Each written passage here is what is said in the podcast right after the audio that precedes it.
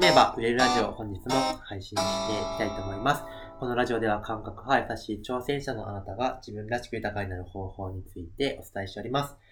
今日もようこさんと配信していきたいと思います。今日のテーマをお願いします。はい。えー、セッションで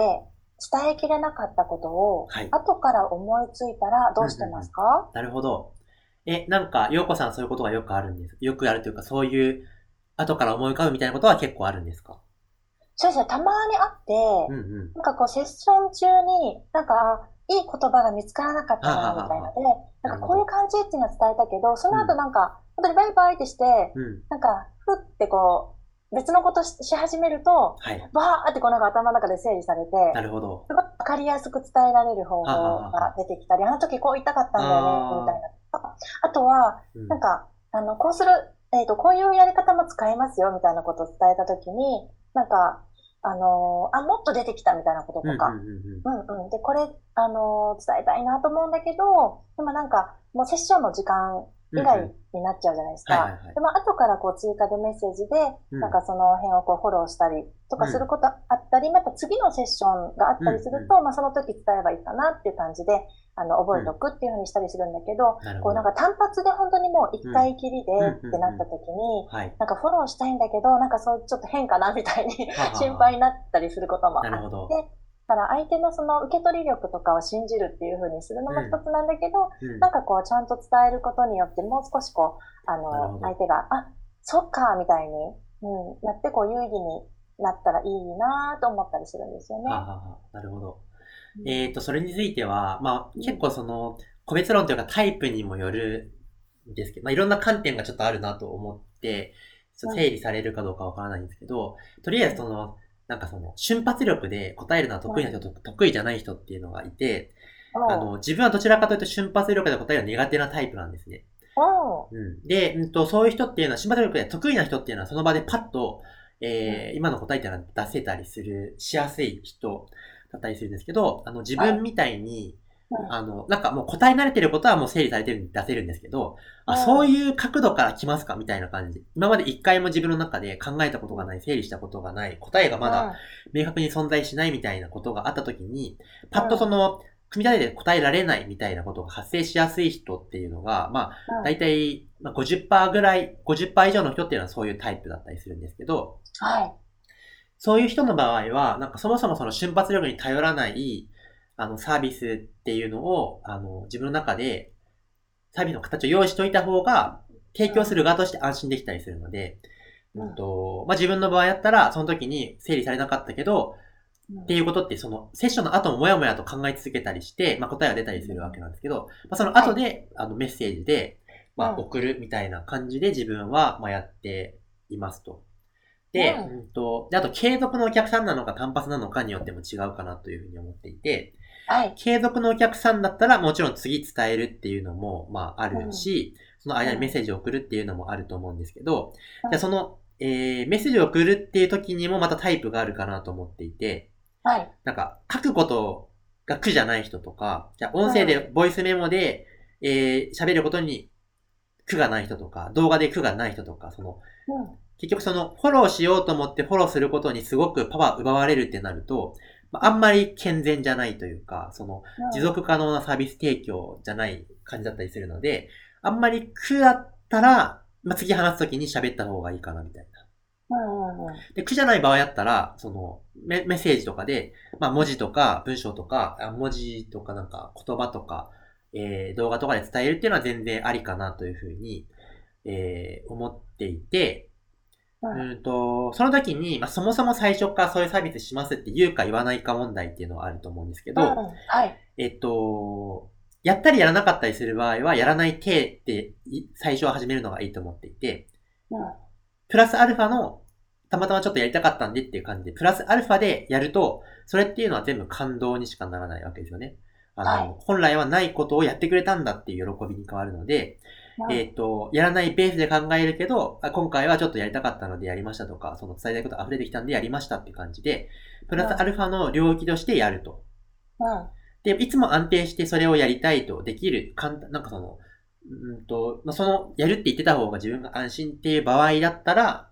えー、まあ、やるって言っててもいいかなと思います。うん。で、なるほど。そうですね。で、単発の場合も、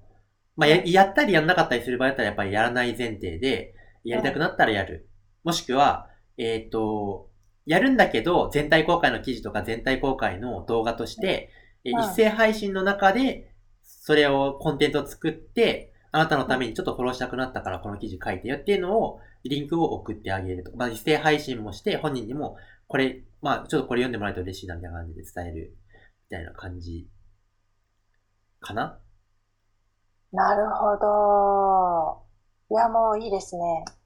いいですね。はい。あの、そつなく全てを網羅して答えてくださった感が半端ないです。なるほど。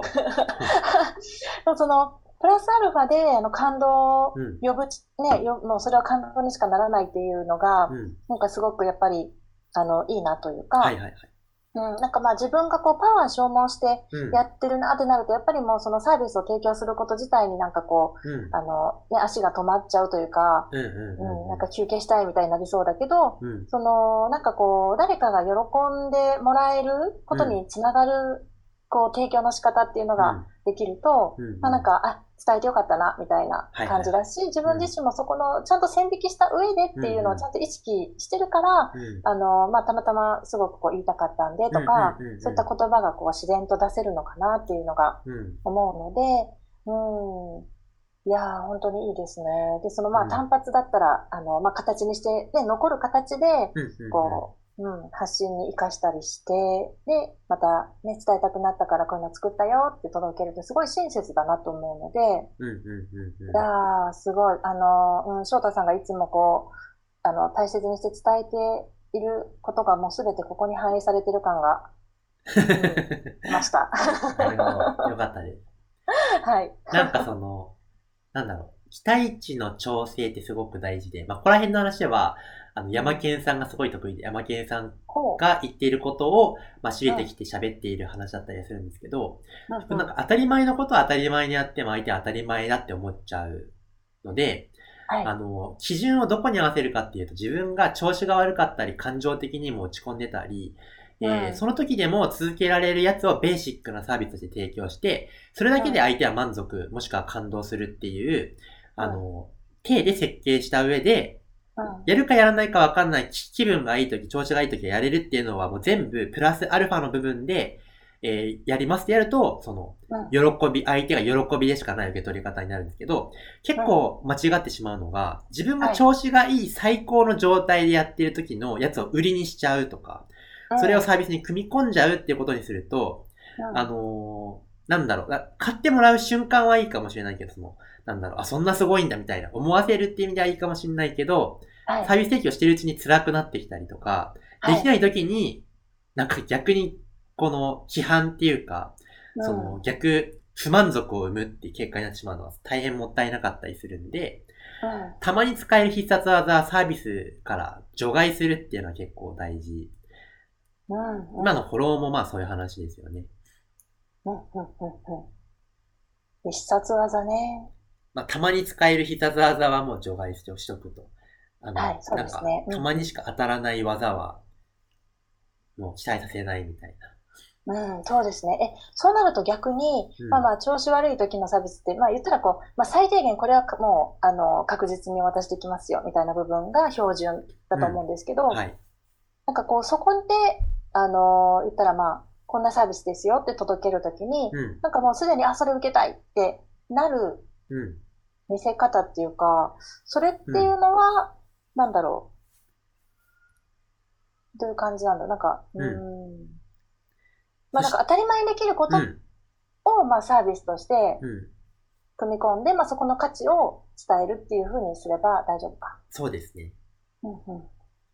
ですね、うんうんそうですね。なるほどね。いやもうこの自分のサービスに関して、うん。あの、どのぐらい価値があるのかっていうのをちゃんと自分がこう認めて受け入れるっていうのはすごいこう日々日々大切だなって感じているんですが。はいはいはいはい。はい。うん。なんかその、調子が悪くてもできるサービスだけどすごく価値があるんだよって、うん 日々日々自分に言い聞かせるじゃないけど、自分でもね、納得するっていうのはすごい大事ですね。ハードルを上げちゃうっていうケースはすごく多いんだろうなって思うので。んんんなるほど。どうしましょう。まあ、その辺、また喋った方がいいんですかね。なんか、何か、何か浮かんでますか？と、いや、なんか、なんだろう、その、結局、自分の商品サービスの価値がどこにあるのかっていう時に、その多くの人が自分は頑張っているところを押したくなるんだけど、はい、えー、頑張っているところに実は価値がなくて、えっ、ー、と、自分が頑張ってないところに価値があるんだけど、うん、それに気がつかない人って結構多いな、みたいな。いや、もうそれ続きでいきませんか？じゃあ続きで。はい、ぜひ。はい。じゃあ、えっと、今日はそんな感じで終わっていきます。また、聞きたいなと思われたらフォローいただけたらとっても嬉しいです。えー、のですが、えっと、今月末、9月末で、えこのヒマラヤの配信サービスが縮小してしまうということで、えこのラジオも、えその、それ以降更新することはできないという感じになっていて、まあすごく寂しいなという感じなんですけど、それ以降もラジオは続けていこうと思ってまして、アンカーというサービスでやっていきたいというふうに思っております。で、そのリンクがこのラジオの、えー、概要ページの方に貼ってありますので、えー、ぜひそちらから飛んでいただいて、まあ、あの、ブックマークなどしていただきますと、それ以降も聞けたりするかなと思いますので、ぜひ、え、そちらもチェックお願いします。では、え、今日は終わります。また次の音声でお会いしましょう。バイバーイ。